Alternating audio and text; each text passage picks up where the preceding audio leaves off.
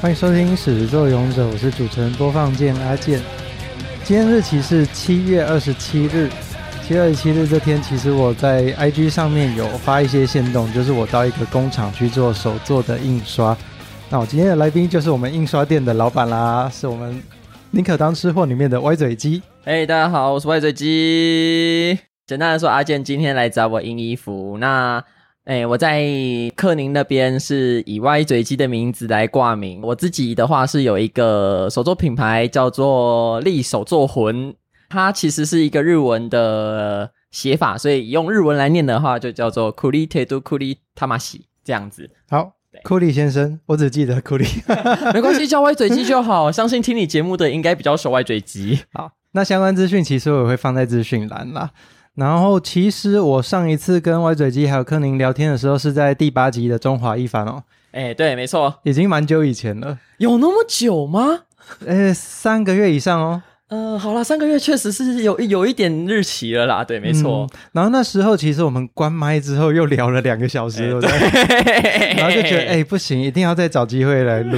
那今天就很刚好就有时间来录啦。之所以会有今天，主要也是因为其实我们大概在上周吧，是上周没错吧？是上周不到七天，而不且到七天前嘛，对不哎对？我们在录完第八集之后，还约了不止 一次。对，就是 克宁还有办活动，就是宁可当吃货的克宁办了活动，然后我们都有参加。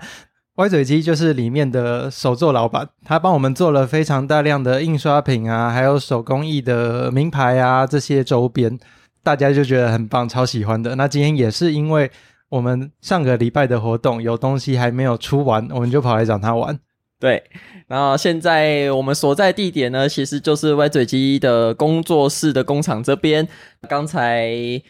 我们的心理师阿宝耶嗨！也一起来，就是把他们上礼拜在活动日当天来不及刷的衣服，把它给刷完了。所以各位有机会可以去翻一下阿健他 IG 的二十七号的动态，他的那件衣服还真的好看。我会再放在这一集的图片里面一起放，这样真社畜，然后大家可以下定，哎、哎可以吗？对以 可吗？以可以下可以 定。。如果有喜欢的，大家可以联络阿健，透过阿健那边来跟我订，会有优惠哦。赞。好，回到今天要录的主题，其实我们上礼拜本来是说要八月初，结果没想到还不到一周，对，因为刚好我这边突然有时间了，所以我就问阿健跟阿宝他们，如果有时间的话，要不要今天过来啊？哎、顺便讲一下，今天是台风对，当今天天，是台风当天， 对还有台北无风无雨的好不好？对。那因为歪嘴鸡他本人是手工工匠，所以我一开始就在想说，我到底要讲工匠的哪部作品来跟他聊，就觉得应该要跟他沾边 吧。于是我们就有讨论了一下，后来算是选了三部啦。对，我们对可以先从比较近期的那一部先开始，比较近期是哪一部？啊那个换装娃娃，恋上对换装娃娃。可是我觉得这几部每一个聊下去都会很久啦。那我们呃，就换装娃娃应该会比较短一点，因为我换装娃娃没有研究那么深。哦，那我们就快速的过一下。哎、对，换装娃娃其实是一个在讲 cosplay 的作品。对其实我很想要好好的讲这部，但今天就稍微带一下。对，它里面的工匠是主角叫五条新菜，家里是家传的女儿节娃娃的手工师，然后他一直很想要把这个技术给发扬光大，但是他一直觉得自己还有精进的空间，就没有想说要去宣传啊或怎么样。直到他碰到这个同学看上了他的技术，就把他当工具人。诶，这样讲好像不太好听。但是其实这讲工具人其实完全没有错啊。但其实他们的关系有点像千里马跟伯乐，哎、对，没有错。对，那个女主角叫做海梦，她是一个热爱 cosplay 的模特儿，高中生 model，高中生 model，然后很正。呃，身材也不 错。好但这一部本来就为了是要卖肉吗？呃，她的重点在 cosplayer 跟工匠，但她用卖肉来包装，哎、对，所以反响还不错。呃，也是要这样子才会有市场嘛。市场啦，对啦，啊对啦对我们这部大概就介绍这样好了。哎、对，没 错，嗯细。节的内容的话，可能之后再找机会来聊只。是这一部里面有一些会让我还蛮心有戚戚焉，是因为其实我们家的背景来说，也是有接触到跟布类有相关的，所以裁缝车嗯啊那些东西，其实我也算很熟。哦对，所以看的时候就是啊，好怀念哦。但其实裁缝车比较少是男生会碰到啦，嗯所以这一部算是、呃你说是有点颠覆既定印象的话，我觉得这一点也确实蛮颠覆的。哎，对耶，他那个娃娃其实也会觉得应该是女生在做，可是对，由女性工匠来，我觉得女性的裁缝师来做，嗯因为裁缝师大多数大家的第一印象都会是女性，嗯比较少是男性。但其实这边要先说，在台湾像是。呃，一些做西装的老师傅啊，或者是日本一些做和服的老师傅，其实大多数都是男性哦。哦，，对，大家比较不会特地去去意识到的这一点，这样子。那你会跟那个五条新菜一样，在做东西的时候突然就进入某个状态，时间就飞逝 吗？经常啊，经常是不是？对啊，所以为什么像我们做东西的时候，经常都是要在深夜的时候做？因为晚上的时候做比较不会有人打扰你，事情就不会中间中断。然后呢，你到一个段落之后，哎，奇怪，怎么天亮了？哦，我也有，我也有，非常的容易。我是，我是睡觉的时候。眼睛闭起来，张开，时间就过 了。嗯，那不一样好吗？哦，好，那还有另外一部，我们本来想聊的是哦，蜂蜜幸运草，蜂蜜幸运草，对好这一部其实我一直很想要推坑尼可当吃货的克宁去看，但是他一直看不下去。为什么啊？我觉得他应该会看啊，因为他毕竟也有看玩偶游戏这类的啊。哎、对，他说太慢了，啊，太慢。他说里面的步调太慢了。可是少女漫画不就是要细品她的人际关系跟你她的心理内心的描写吗？你知道克林每一次会笑我说：“你真的是比我还会看少女漫画哎、嗯，好哦。 我能说什么？而且我认真说，这一部其实没有那么少女好吗？对啦，我相信他如果有工匠的元素在，应该是不会少女到哪去。而且这一部的主角是男主角，不是女主角，里面的女角色其实超少的好吗？嗯，他虽然它比较多是着重在心理层面的探讨啦，它被归类是归类在少女漫画，然后画风也比较粉嫩一点，没有错。但是它里面其实都是一些臭男生哎、我记得也是两男两女吗？哦，不止，就是他的主角是竹本多摩美术大学的大一，呃，他其实画到他毕业大五啦，所以就是一个大医生。然后他的两个学长，呃，一个是有跟踪狂属性的、呃眼镜学长。真田学长，然后另外一个是超级天才的狂人莫莉达桑，莫莉达桑应该是生生哎田应该是身体，哎，我突、哦，我现在只记得他的日文了，对，莫莉达桑。然后呢，加上然后他们的老师，设计史或艺术史的老师，然后再加上这个老师他的侄女，然后呢，后来也进了多摩美术大学当他们的学妹，算是第一女主角。问号。刚才我们讲的是四个主要的男性角色，到女生角色这边的话，就是刚才老师的侄女嘛，就是小玉，算是第一女主角。再来另外一个呢，算女配角，真田是的第一女配角，然后还有就是我们的跟踪狂学长，她心心念念的一个女设计师。那这个女设计师跟老师是大学同学，这里面是两个三角恋的三角形关系。有够复杂。超级 复杂。就如果说你是针对就是三角恋的这个部分的话，它确实很少女漫画，就是我爱你，你爱他，他爱他，然后你不爱我的 这种的这种关系。我们摒除掉他的恋爱的剧情在里面的话，它里面其实简单的说，就是在阐述美术大学在制作啊，以及未来就业啊的一些人生难题的思考，然后还有一些技术层面的东西。哎、对对对对对对对对，所以如果你把恋爱元素抽离的话，其实它里这算是蛮一部可以让，尤其是设计科系和艺术科系的同学很有非常感啊很有感的一部作品。那对啊刚好我们现在所待的位置呢，其实也是在某个学校的设计学院的工厂里面，这样子，哇，非常的有临场感。对，超级有临场感的。其实我觉得日本的动漫在这一部分很会耶，他们都会借他们的作品来包装某一些他们想要讲的技术，对像刚刚讲的恋上换装娃娃就是女儿节娃娃跟 cosplay，对然后蜂蜜幸运草就是美术大学里面的一些里面的底下的技术，对。包含里面其实有提到一些像是传统技艺的，像我们今天在玩的汪版印刷，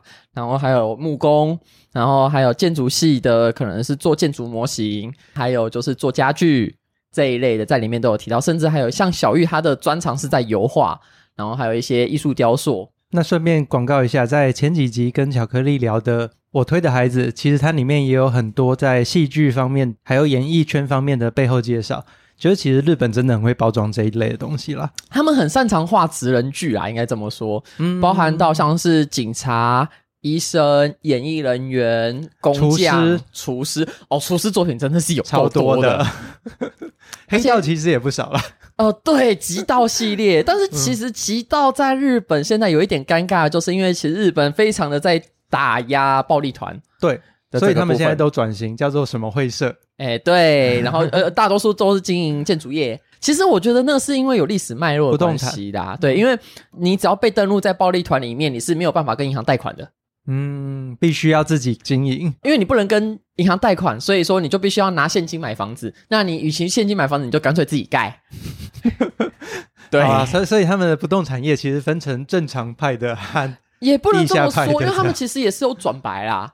有啦，因为其实像最近的黑道作品都是比较搞笑的啦，呃，对。而啊且，其实说实在的，日本的黑道现在他们因为也不希望惹是生非，嗯，所以他们的呃邻里关系其实出就是打得非常的好。所还以是有观感上的差异啊。但是对现在其实真的比较白一点点，对，嗯因为他们也不敢惹事啊，因为一惹事就是整个组被抄掉，嗯很可怜哎、不知道他们有一天会不会对刺青没那么歧视啦。我觉得这个也有相关，我觉得难哦， 还需要一点时间哈、除非就是观光客多一点，然后让他们对刺青比较没那么的敏感，二零二一年奥运的时候，其实有被外国人骂过一轮，没有用啊。你觉得对，日没本有人用被，骂他们不 听。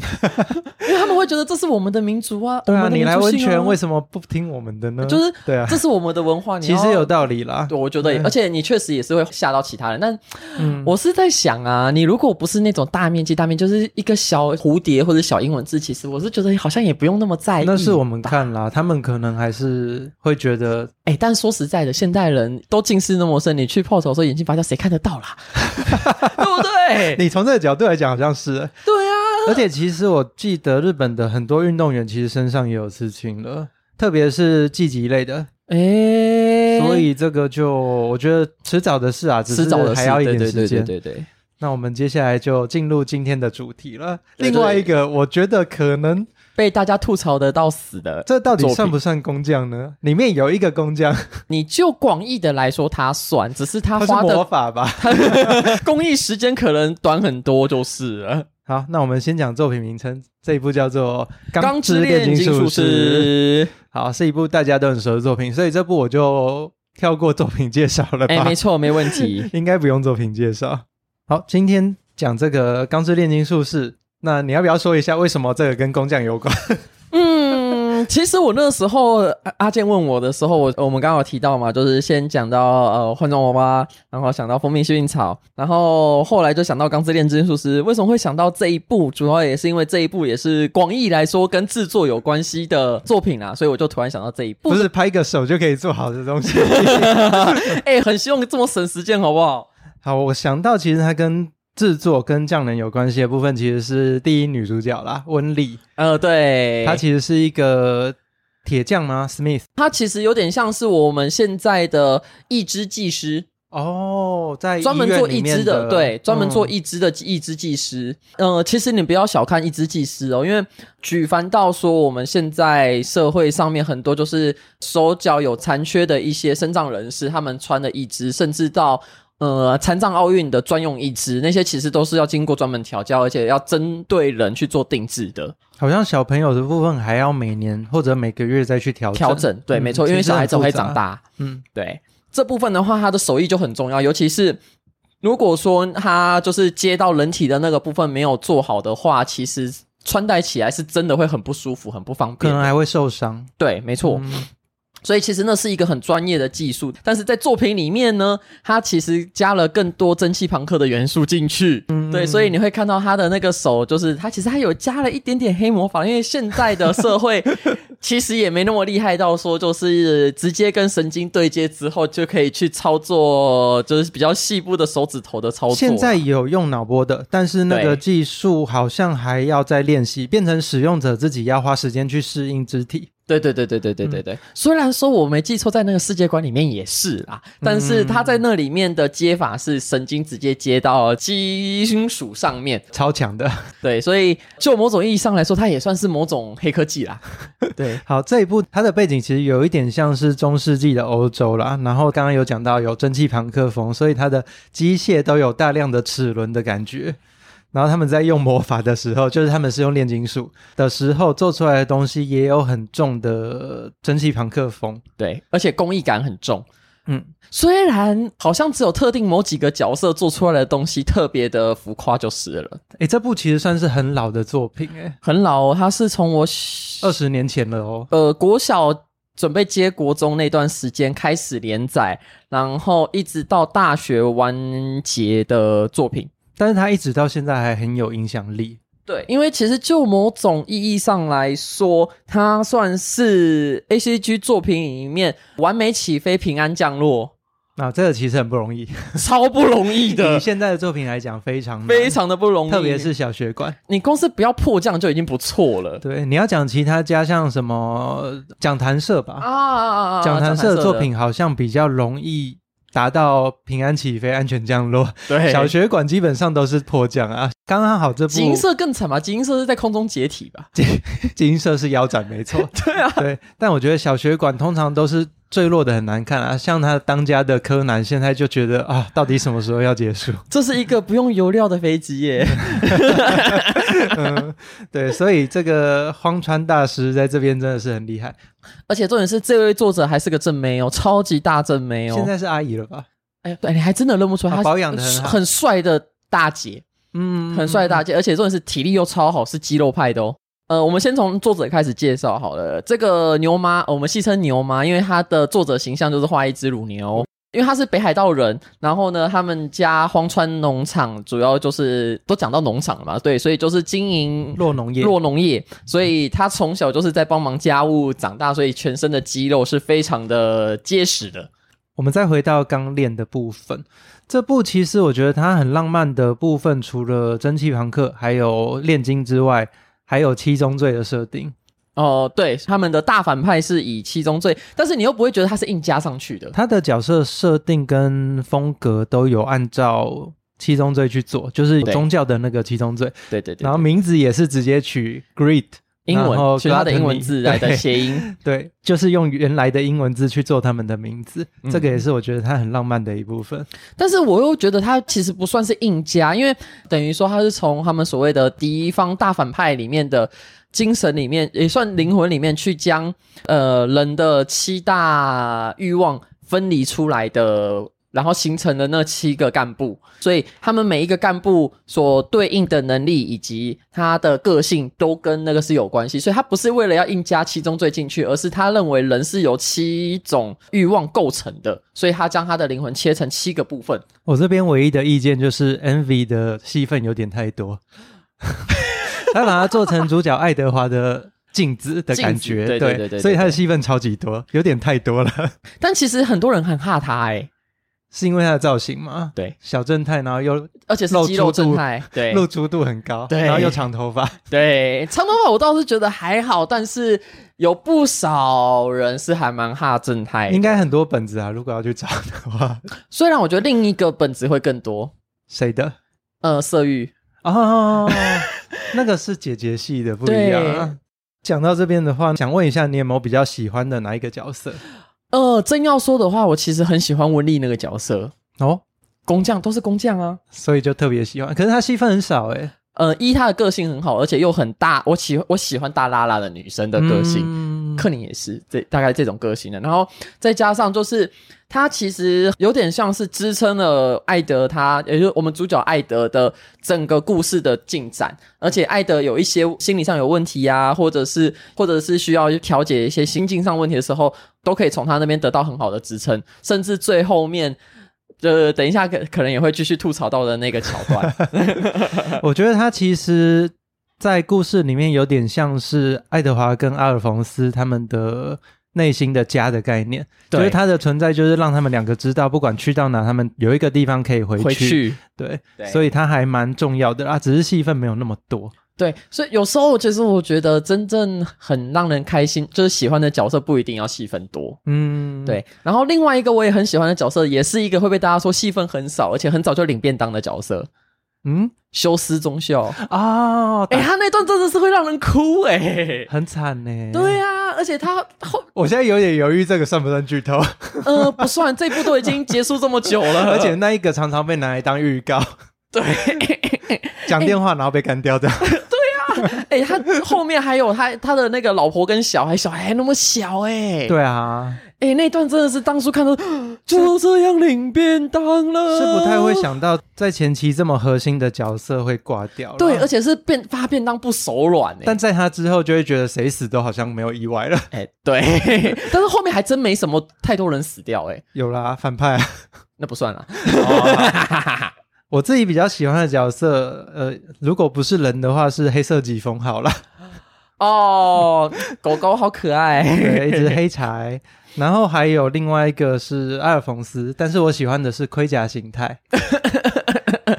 哎、说到这个，我就会想到那个声优梗。你知道这一整部里面，我就只有阿尔冯斯的声优我还记得，他的声优是有女生配的。我现在是突不然是神乐的那个对丁公理会啊？超啊红对的，对对对对对对对对对。而且因为他的动画在出的那段时间，刚好就是丁工最红的那段时间。丁，公病啊，哎，一对，定要被他骂一下，这是少数丁工的作品里面没有骂人的，但是一样可爱。哎，对，嗯但是我选它的原因是因为它的盔甲里面可以藏猫，呃对，那对他是猫派，他是它会偷偷捡猫，然后藏在自己的盔甲里面，然后被他哥哥吐槽，被他哥发现，对，叫他丢掉。没错然，后被发现的原因是因为猫在里面 喵。呃，嗯哦，我还有一个喜欢的角色，那个阿姆斯壮少校的妹 妹，哦，那个鸡呃就是我的兴趣是钢钢琴，琴，弹钢琴，对，他的兴趣是用钢琴来练肌肉。 他们家都是一些，哎、你真要这么说，其实与其说他妹，我比较喜欢他姐耶，拿军刀的。哎、我认真很喜欢那个角色，我超级喜欢那种超强势的女生，然后又不太需要靠男性去保护的那种女性角色，嗯，然后又很强势的那一种，其实这部里面蛮多的，超多毕。竟作者本人是女 性，对，然后她呢，就是一个女性不需要男生保护啊，而我们且需要的是 muscle。到东方之后的那个女生角色的戏份也超多哎、的。其实东方那边的故事我反而没有什么看诶、哎他是后来有出吗？她其实是漫画的后面都在东方，因为他们要去知道爸爸为什么要这么做，所以他们有去研究清国的炼呃，他们不叫炼金，他们叫炼丹炼丹术。术，对他们有去研究这个来了解爸爸为什么要做屏东小人。哎、好，其实刚刚已经讲超多了，那大家就知道这部作品的角色其实都非常有魅力，然后它又有有包含炼金啊，然后炼丹的元素在里面。那我们就直接进吐槽阶段好了啦。啊，来吧，来吧，来吧。刚刚你讲到那个东方的部分没怎么看，其实我也是。然后我最早的时候在看的其实是旧版的动画、欸，哦，钢炼也有两个版本的动画，它第一个版本就叫《钢之炼金术士》，第二个版本叫《Brotherhood》。对，对，然后那时候出两版，其实我觉得也跟日本的动画产业变革有有关对。对，早期的时候，其实他们常常会自己顾自己的，一直做。我的解释反而会比较接近是，因为那个时候钢炼有点接近现象级，所以他们在钢炼漫画在现象级的时候，就趁着热度先出了一次动画。但是，因为我们刚才对前面也有提到说，它钢炼的连载时间其实还算长。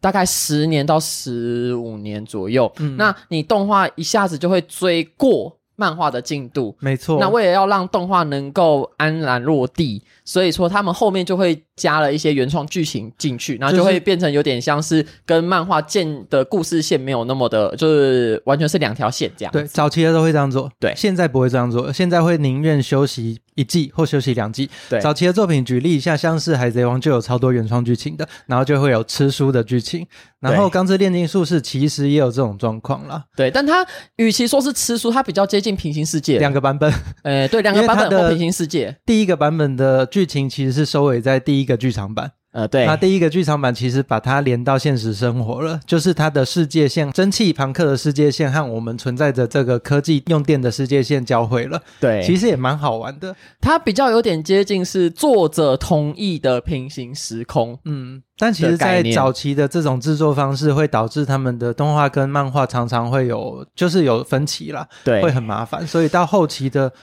动画其实不太这样做了。近期我可以想到的大概就只有《梦幻岛》，可是《梦幻岛》那个其实就是删剧情，然后删的不三不四啊。哦，对，其嗯实前面刚才讲到这个比较糟的案例，大家应该也都可能呃有所耳闻啦，叫做《封神演义啊，那个也是一个》，代 而且《表封。神演义》它也是。到近年就是也出了第二次的动画版，然后第二次动画版就是真的跟漫画呃同样的剧情，但是被大家评的、呃一文不值。对，评这价个就我们很这低。个感觉可以另外再开另外一集来吐槽了。其实死神也是诶、死神那时候在做，他有做一个斩破刀片，哦，然对后，那掌个也握是到漫平画衡没 有的。但是这个部分比较跟海贼有点像，因为它就就是是为后了面还是要还有绕回来跟漫画接上，他就就是为了要接，然后就是做对原创，，它就是有点漫画里面的两个时间点的中间再插一个原创剧情进去，但就就会是它会绕得回去。但可能就是因为做了这个，他的那时候的人气没有那么高，所以他千年血战篇到最近两年才出，中间隔了十年吧，哎，对，就不知道会不会有影响。啊我觉得得死神有一点点微妙的地方在于说，因为它有它非常的潮，所以它是有死忠粉丝在的。嗯，，对，就是这一点跟海贼又有点不太一这样。是作者本人风格啦。对，好，这是第一个吐槽，就是它的动画其实就有不同的版本。对，但是我觉得这个与其说吐槽，但是它的第二版本算是超完美落地耶。它的第二个版本就是照漫画做了嘛？对，而且他那个时候，因为他们其实有算，就是跟漫画是完全做搭配。漫画的最后一话连载的当天播动画最后一集，感觉超棒，那个时候是真的是直接联动，然后呢，就是所有的钢炼迷都是哦的那一种。我对这个部分其实比较有影响到我的，只有我的主题曲一直都还是旧版的比较喜 欢这点。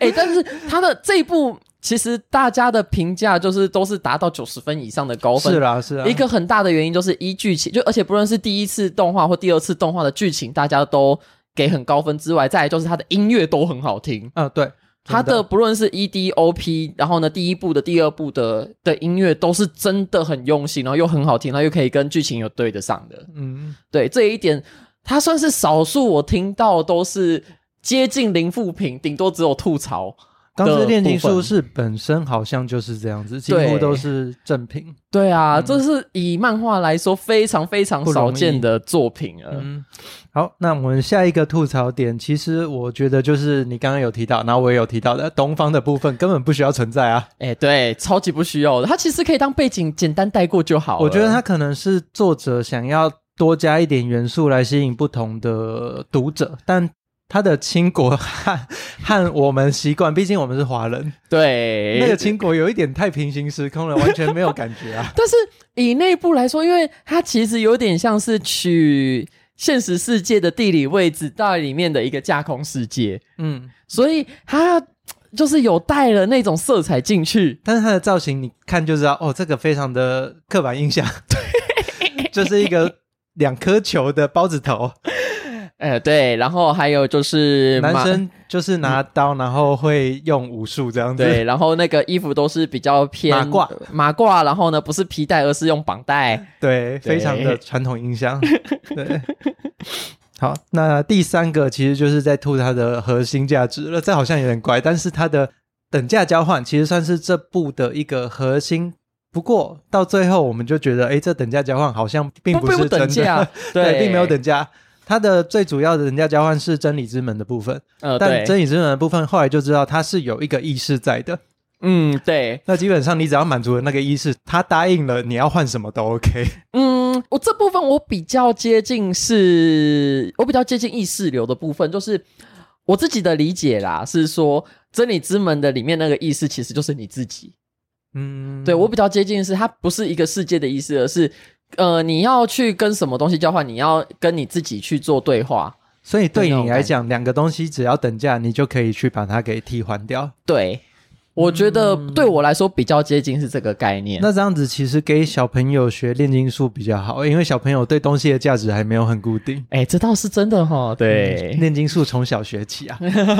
但是能够从小学炼金术的，好像也只有两个人呢、在其实这不片里容易面，耶，对很。难，因为它其实变成说，它在他们的的作品的概念里面，炼金术是一种科学，它有大量的化学跟数学的成分在里面。对，它只是不需要花这么多的时间去把它做出来而已。，对，它是用化学和数学的计算来画出那个炼金图，然后对用那个图来发动，然后来交换元素。没错，以科学家来说，就是一个把时间的概念抽离掉之后的科学。嗯，其实我们一般日常也在做一些简单的炼金啦，像是把蛋煎熟，蛋白质变性就是炼金了。哎、对，但是对那个世界来说，它是可以双向的，所以你还是可以把它它可以逆转分解出来。但是对我们的现实世界，你蛋煎成煎荷包蛋之后，你就没办法变成原本的蛋了。好像就会很麻烦。有一些方式可以逆转，但是要加非常大量的东西，而且非常耗能，对啊，一点都不没等有价等交价，换 啊。完全不等 价。对那还有除了真影之门之外，还有另外一个等价交换的部分是万灵血，就是。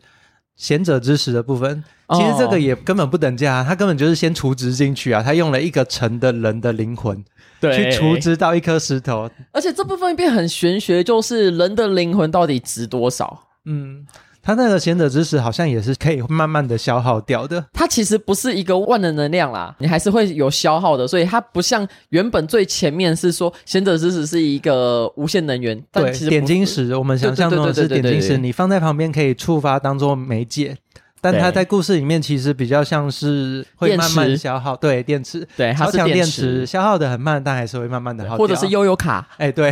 你要储值才会有用哦。 要处置灵魂进去哦。不过这边也有另外一个在最后一话，应该算是接近结局的时候很浪漫的一个等价交换的吐槽。啊，是由女主角本人对爱德华说的，我需要戴墨镜。 就是爱德华用来求婚的台词。他说：“等价交换，我的人生给你一半，你把你的人生也给我一半吧。对，”这时候温妮就说盒子一半，我全部给你也没问题。：“对啊。”然后爱德华就脸就整个崩掉啊，他的等价交换被人家毁掉了。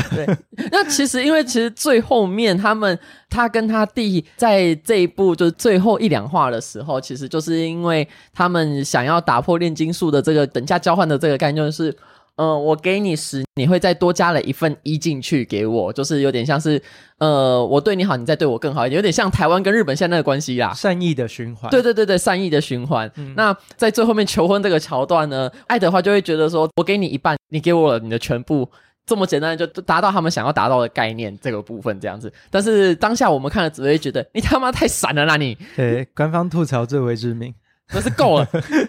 好，那我们简单的帮前面做个结论。其实这个荒川弘牛妈她在说故事的技巧非常成熟啊，她描写人物也很细腻，不太会有单纯的坏人。像他爸其实算是整个故事的大反派，他从他爸分离出来的那一个小朋人，友哦，小人的部分，嗯、对，那个小人是绝对的反派，对，那是恶意的部分啦。但他对爸其实单纯是为了了解更深的炼金术，了解世界的真实，但没想到先被他儿子达成了。哎、对，没错，对，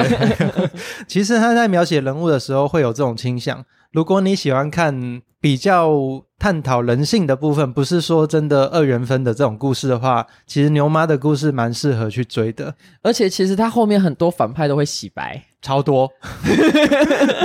然后像那个大家最熟悉的大哥哥，哦，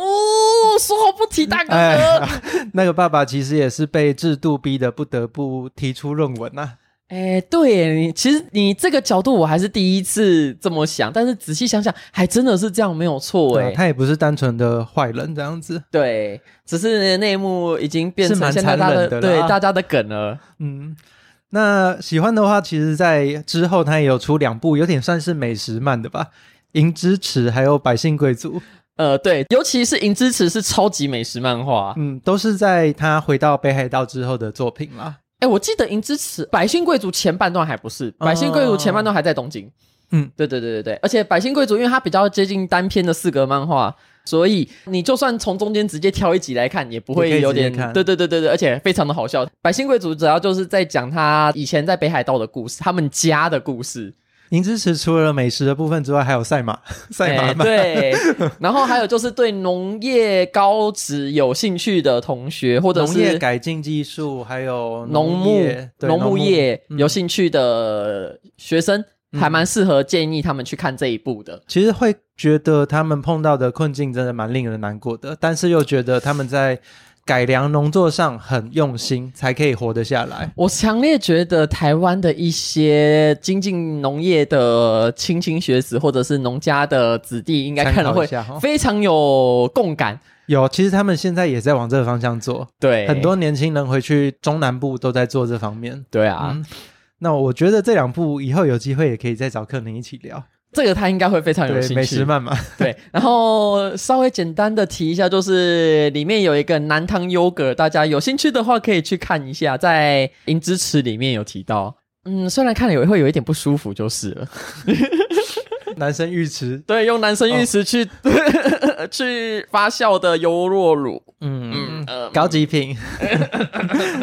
好了，那我们最后请歪嘴鸡稍微介绍一下你的摆摊资讯吗？还是你在平常在做的？应该是说，我目前的工作室主要是在经营手作品的纯刻制定制产品，所以各位如果有机会这几天可以去看一下阿健他的 IG 的话，可以看到我们最近因应我们 Podcast 社群里面大家敲碗的。制的一个版是增色处的一珠印 T 恤，大家可以去看一下。那简单来说，就是我有在接一些像是模板印刷啊，然后呢一些家具的定制，一些皮件的定制，然后还有一些呃雷雕，雷雕、吊饰啊、制品啊这部分，那你想要做什么东西，你不知道怎么做，不知道找谁做，都可以直接找我做询问。那询问都是免费的。那询问完之后，如果你有想要做，我会帮你再做估价，说这东西做出来大概多少钱。另外，我正前方的阿宝也是我的客户哦，他做了呃两个亚克力的灯牌。